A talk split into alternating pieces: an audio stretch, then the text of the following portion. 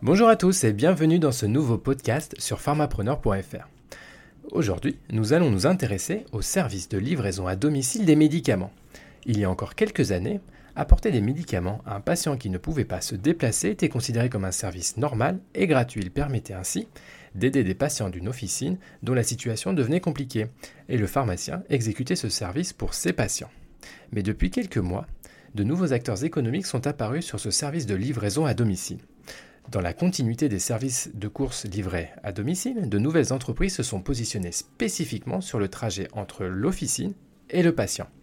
Historiquement, en 2013, la Poste a proposé une prestation réalisée par ces facteurs. Le site mesmédicamentschezmoi.com permet d'utiliser ce service.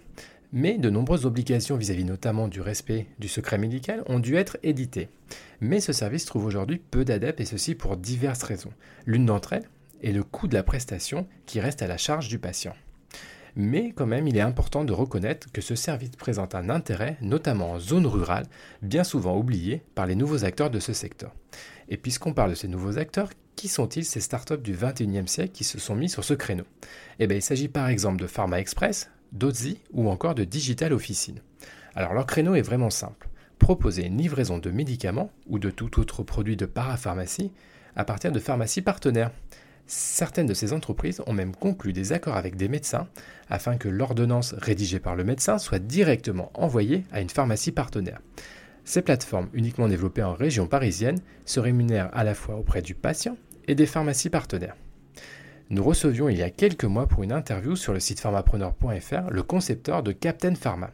Il s'agit d'un autre acteur qui vient lui aussi sur le marché de la livraison des médicaments. Pharmacien installé, sa vision du service de portage des produits est complètement différente.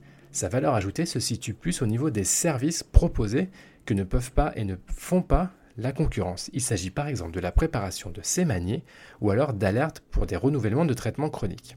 Alors pour conclure ce podcast, on voit bien que le business de la livraison des médicaments est en train d'intéresser beaucoup d'acteurs. Après les supermarchés et la restauration, la pharmacie constitue très probablement une autre piste de développement. Et de plus, l'arrivée très probable dans quelques années d'Amazon sur le marché du médicament risque de venir bouleverser tout cet écosystème qui est en train de se mettre en place. Mais quand même, gardons à l'esprit quand même que ces services sont pour l'instant limités aux patients des grandes villes, voire même uniquement de Paris. Cela est paradoxal quand on voit la densité de pharmacies sur la capitale. Les oubliés de, de province, voire même des zones rurales, semblent pas encore la cible de ce marché. Mais l'avenir passera peut-être par l'utilisation des drones pour résoudre ce problème du dernier kilomètre.